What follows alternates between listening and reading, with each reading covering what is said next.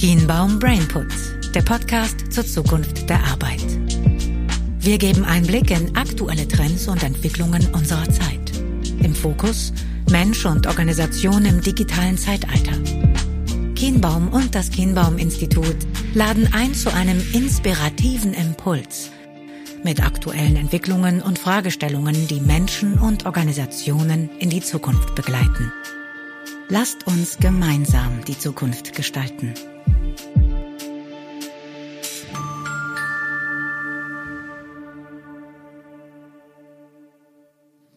Hallo und herzlich willkommen zu einer weiteren Folge Brainput. Ähm, mein Name ist Lukas Fastenroth von Chiembaum und ich sitze hier heute mit Lea Dreifert. Lea ist äh, Doktorandin und wissenschaftliche Mitarbeiterin am Chiembaum-Institut und forscht zum Thema Societal Impact von Organisationen. Lea, vielleicht kannst du dich ja einmal ganz kurz vorstellen und erzählen, worum es in deiner Promotion geht. Denn wir wollen heute gerne das Thema Nachhaltigkeit und ESG-Kriterien besprechen und da bist du ja unsere Expertin. Ja, hallo, das mache ich gerne. Ähm, wie du gerade gesagt hast, genau, es geht um den Societal Impact von Organisationen. Das heißt im groben eigentlich den Beitrag von Organisationen im Rahmen von Produkten oder Dienstleistungen oder Operations auf die Gesellschaft. Und das heißt, das umfasst dann eigentlich alle Touchpoints mit dem Stakeholder Mensch. Und man kann da immer ganz gut drei Blickwinkel drauf werfen, finde ich. Also einmal die Fokusebene global. Das heißt, man schaut sich globale Themen an und ähm, globalen sozialen Impact. Ähm, zweitens die lokale oder regionale gesellschaftliche Ebene. Und dann im dritten Schritt die organisationsinterne Ebene, die natürlich immer eng zusammenhängt mit der externen Organisationsebene. Ähm, aber da steht vor allem die Belegschaft im Vordergrund. Und das hat eine große Schnittstelle mit dem Thema soziale Nachhaltigkeit in Unternehmen. Was würdest du denn sagen, wie die soziale Nachhaltigkeit im Moment aussieht in Unternehmen?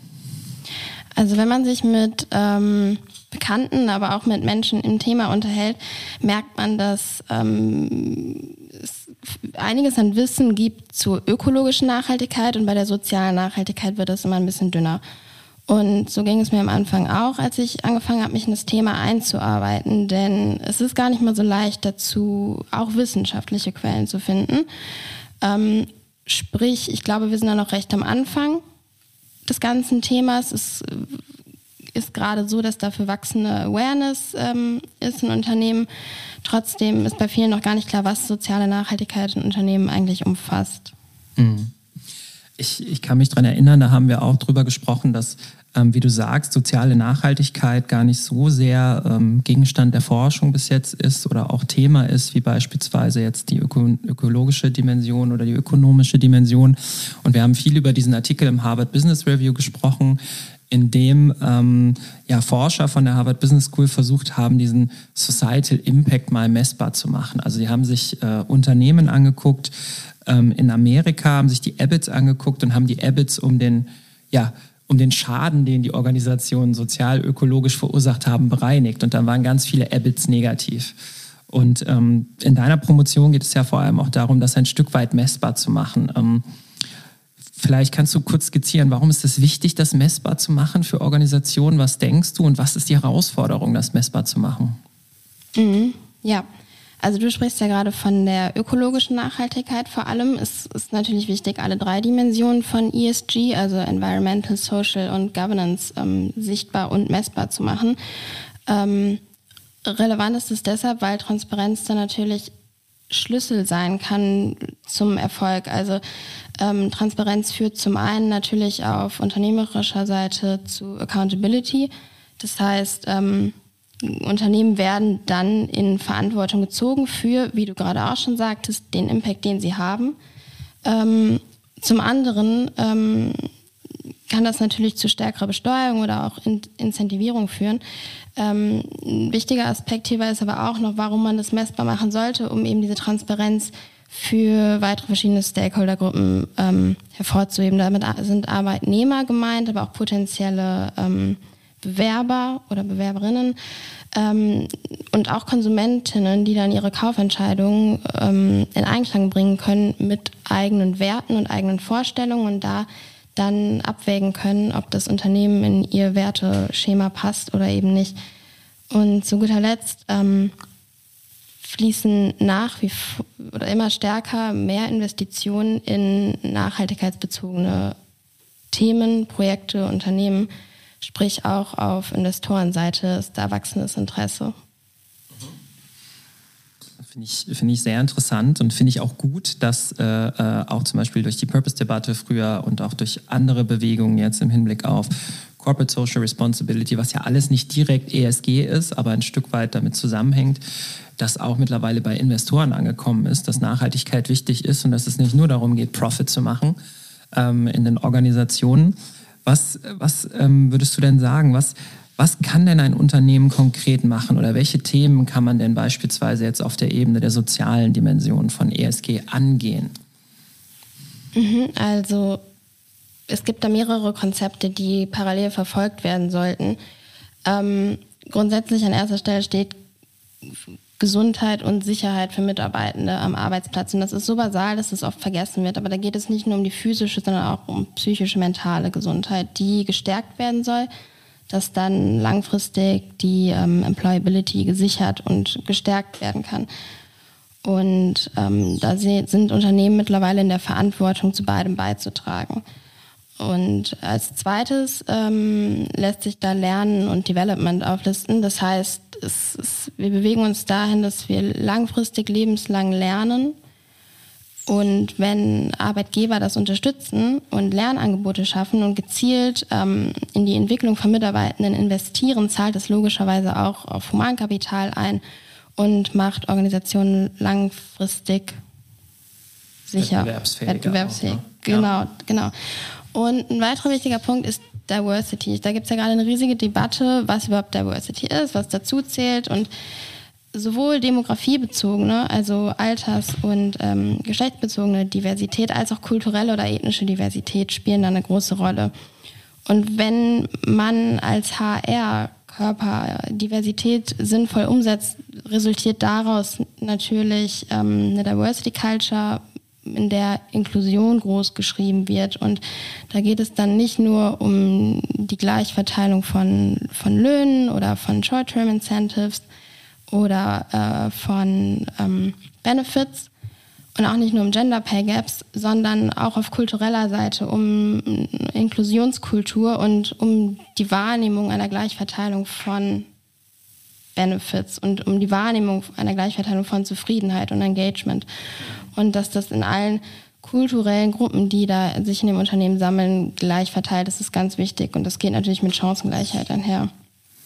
Das finde ich, find ich einen total spannenden Punkt, äh, wenn du Diversity aus der Perspektive siehst. Denn Diversity ist ja, wie du sagst, theoretisch jedes Merkmal, in dem sich Menschen auch unterscheiden können. Das heißt, die Klassiker sind Geschlecht, Kultur, Alter, ähm, Ausbildungshintergrund.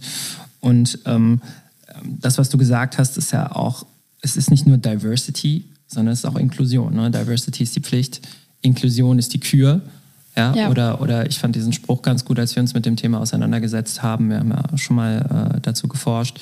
Ähm, das eine ist being invited to the party, ist Diversity und being invited to dance meint dann äh, die Inklusion, dass das ganz, ein ganz wichtiger Teil einfach ist. Wie kann ich mir denn jetzt zum Beispiel vorstellen, wenn wir in Richtung Messung gucken, wie könnte denn ähm, eine Messung aussehen ähm, von Diversity beispielsweise, von diesem Kriterium? Oder was für Kriterien könnte man da im, in der Organisation anlegen, um so etwas zu verbessern? Also du hast jetzt ein Gender Pay Gap beispielsweise ja. genannt. Ne? In der Schweiz beispielsweise darf der nicht gesetzlich nicht größer als 5% sein. Ne? Mhm. Ähm, was kann man da noch anlegen? Was gibt es noch für Möglichkeiten? Ähm, da ist eine ganz interessante Unterscheidung zu schauen, was liegt auf der Seite von KPIs vor, die wirklich messbar sind, wie du den Gender Pay Gap ansprichst, ähm, aber eben auch, wie gerade schon kurz angerissen, ähm, wo und wie ähm, Incentives gesetzt werden und wie Benefits vergeben werden. Das sind recht hart messbare Kriterien. Ähm, da geht es natürlich darum, sich eine statistische Gleichverteilung anzuschauen. Und auf der anderen Seite, neben solchen harten KPIs kann man kulturell messen, wie sieht Inklusionskultur gerade aus. Und ähm, da ist es da macht es natürlich Sinn, die Betroffenen bzw. die jeweiligen Gruppen zu befragen in ähm, qualitativen und quantitativen Assessments und deren Wahrnehmung von Gleichverteilung zu erfassen und ähm, eben auch zu fragen, wie, wie, also zu vergleichen, wie zufrieden sind die jeweiligen Gruppen, wie engagiert sind die jeweiligen Gruppen und daraus lassen sich dann natürlich im Rückschluss ähm, Implikationen ziehen darauf, wie, wie ähm, funktioniert die Inklusionskultur, funktioniert sie oder ähm, hat man da Gaps in bestimmten kulturellen Backgrounds? Und ähm, das könnten dann auch positive Faktoren, nehme ich an, für die Organisation sein im Hinblick auf Mitarbeitendenbindung, Arbeitgeberattraktivität. Ähm, ich vermute mal, dass das auch die Faktoren sind, die sich die Unternehmen dann davon versprechen. Ja, das ist die Hoffnung in der ganzen ähm, Social Sustainability-Debatte, dass es einzahlt auf äh, langfristige Employability und Zufriedenheit und gleichermaßen natürlich auch auf Employer Branding extern und intern auf die ähm, Bindung und Retention der Mitarbeitenden. Mhm. Das wäre die, die Mitarbeitendenebene und gleichzeitig wahrscheinlich auch auf Reputation und Marke der Organisation ja. ähm, extern, ja. die ja unmittelbar daran geknüpft ist. Ähm, das finde ich sehr spannend, weil wir da ja eigentlich auf einer sehr menschlichen Ebene unterwegs sind, gerade äh, in der sozialen Dimension von ESG. Ähm, jetzt sind wir eine Personal- und Managementberatung und setzen uns eigentlich täglich mit People-Themen auseinander, von Gender Pay Gap-Analysen bis Weiterbildungskonzepte, bis Führungskräftetrainings, bis äh, äh, ähm, wir bauen die Personalfunktion um. Ähm, was ähm, würdest du denn sagen, welche Implikation hat denn ESG ähm, ja, für die HR-Funktion, für die Personalfunktion?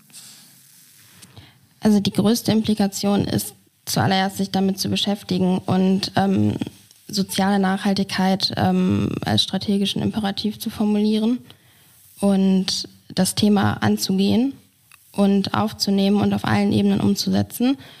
Ähm, und neben Gesundheit und Diversity und Lernen ähm, kann HR sich damit beschäftigen, wie flexibles, modernes New Work-Arbeiten ermöglicht wird. Das spielt damit natürlich auch ein. Und ähm, wie Partizipation von Mitarbeitenden und Kooperation gesteigert werden können, um da vollumfänglich ein sozial nachhaltiges Konzept anzugehen und den Blick da sowohl auf intern Mitarbeitende zu richten und auch immer wieder abgleichen mit extern, welche neuen Anforderungen kommen und ähm, was fordern ähm, ArbeitnehmerInnen, ähm, was fordert Generation Z.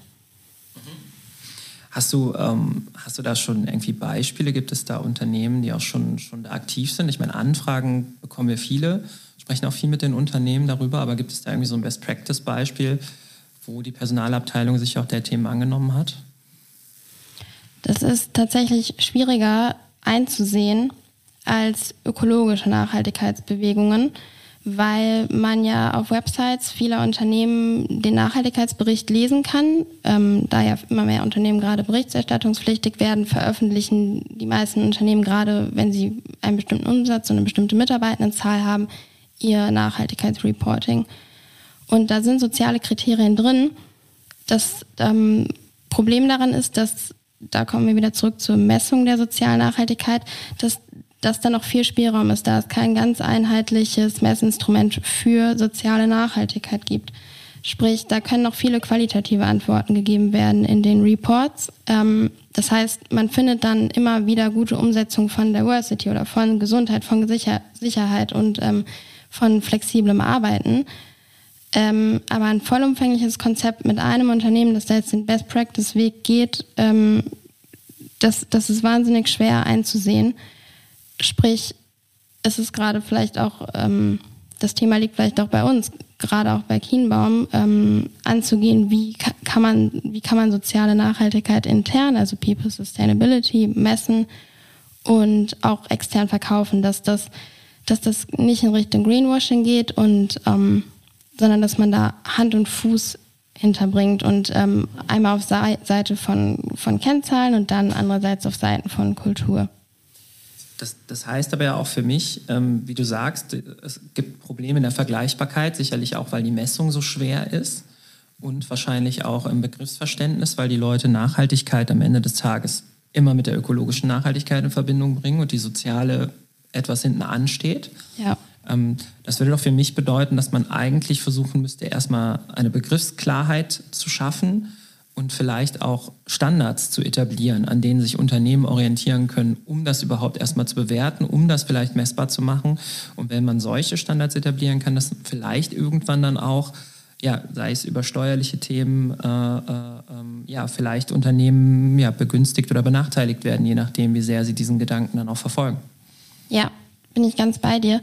Es gibt ähm, ja gerade diverse, also sowohl von politischer Seite, von UN-Seite aus die Sustainable Development Goals oder ähm, die Global Reporting Initiative, die werden ganz groß gefahren gerade. Und auch auf Marktseite gibt es natürlich viele Anbieter, die gerade Zertifizierungen verkaufen und ähm, in Unternehmen gehen und, und ähm, Nachhaltigkeit messen und dadurch dann einen Bericht ermöglichen. Ähm, das, das ist marktseitig. Und andererseits bin ich bei dir, muss es äh, ein klares Begriffsverständnis erstmal geben, etabliert werden, das irgendwie gleich ist. Und das ist natürlich schwierig, weil das jetzt ein sehr diversifizierter Markt mittlerweile ist mit vielen verschiedenen Definitionen. Und klar ist natürlich auch, dass jedes Unternehmen, jede Organisation nicht jedes Kriterium irgendwie bedienen kann, sondern da individuelle Schwerpunkte gesetzt werden. Das heißt, dass natürlich im Umkehrschluss auch in den Definitionen beziehungsweise in dem Report und der Definition, die nach außen verkauft werden, Schwerpunkte sind und das schwer vergleichbar ist. Ähm, dann, was, was wären denn zum Beispiel dann Empfehlungen, die du im Moment den Unternehmen geben könntest? Was können Unternehmen machen, um bessere Standards hinzukriegen? Was wäre so die, die, die erste Idee oder wie könnten Unternehmen das Thema angehen? Ich glaube, wir hatten es eben schon kurz davon, ähm, Nachhaltigkeit äh, strategisch zu bespielen. Mhm. Und also auch strategische Verankerung genau, des Themas. Und auch in HR zu verankern. Also gerade den, den Bereich soziale Nachhaltigkeit, der muss in ähm, HR verankert sein mhm. und es muss Verantwortlichkeiten dafür geben, weil das natürlich ein Thema ist, was sonst leicht hinten rüberfällt, ähm, weil es eben noch nicht so in unser aller Köpfe ähm, implementiert ist, dass wir es alles alle priorisieren würden. Sprich, es muss eine klare Verantwortlichkeit dafür geben ähm, und jemanden oder einen Steuerkreis, der das Thema treibt und der die Messung des Ganzen anstößt. Und Messung schafft Transparenz, schafft Awareness und schafft dann auch den Raum zu Veränderungen. Ja, das klingt doch ziemlich gut. Ähm, würde ich sofort teilen. Ich glaube, genauso wie, wie man vor einigen Jahren schon wusste, dass Diversity zum strategischen Imperativ werden muss und nicht einfach nur als, als Beithema getrieben werden kann, muss auch dieses Thema strategisch verankert werden, äh, um letztendlich auch langfristig wettbewerbsfähig zu sein, sich im War for Talent dann auch durchzusetzen. Ähm, ja, und nur so kann man letztendlich auch die Transformation gut gestalten. Und ich glaube auch die psychische Komponente im Sinne der sozialen Nachhaltigkeit, die du angesprochen hast, spielt eine ganz große Rolle, seit wir mehr remote arbeiten, seit es hybride Arbeitskonzepte gibt und wir die Arbeit sowieso komplett neu denken müssen. Vielleicht sollten wir dann auch einfach die soziale Nachhaltigkeit von vornherein mit neu mitdenken. Ähm, vielen Dank, Lea. Das war's heute für uns. Ähm, wir verabschieden uns und ähm, freuen uns, dass Sie alle dabei waren und sagen äh, bis zur nächsten Folge von Brainput. Dankeschön.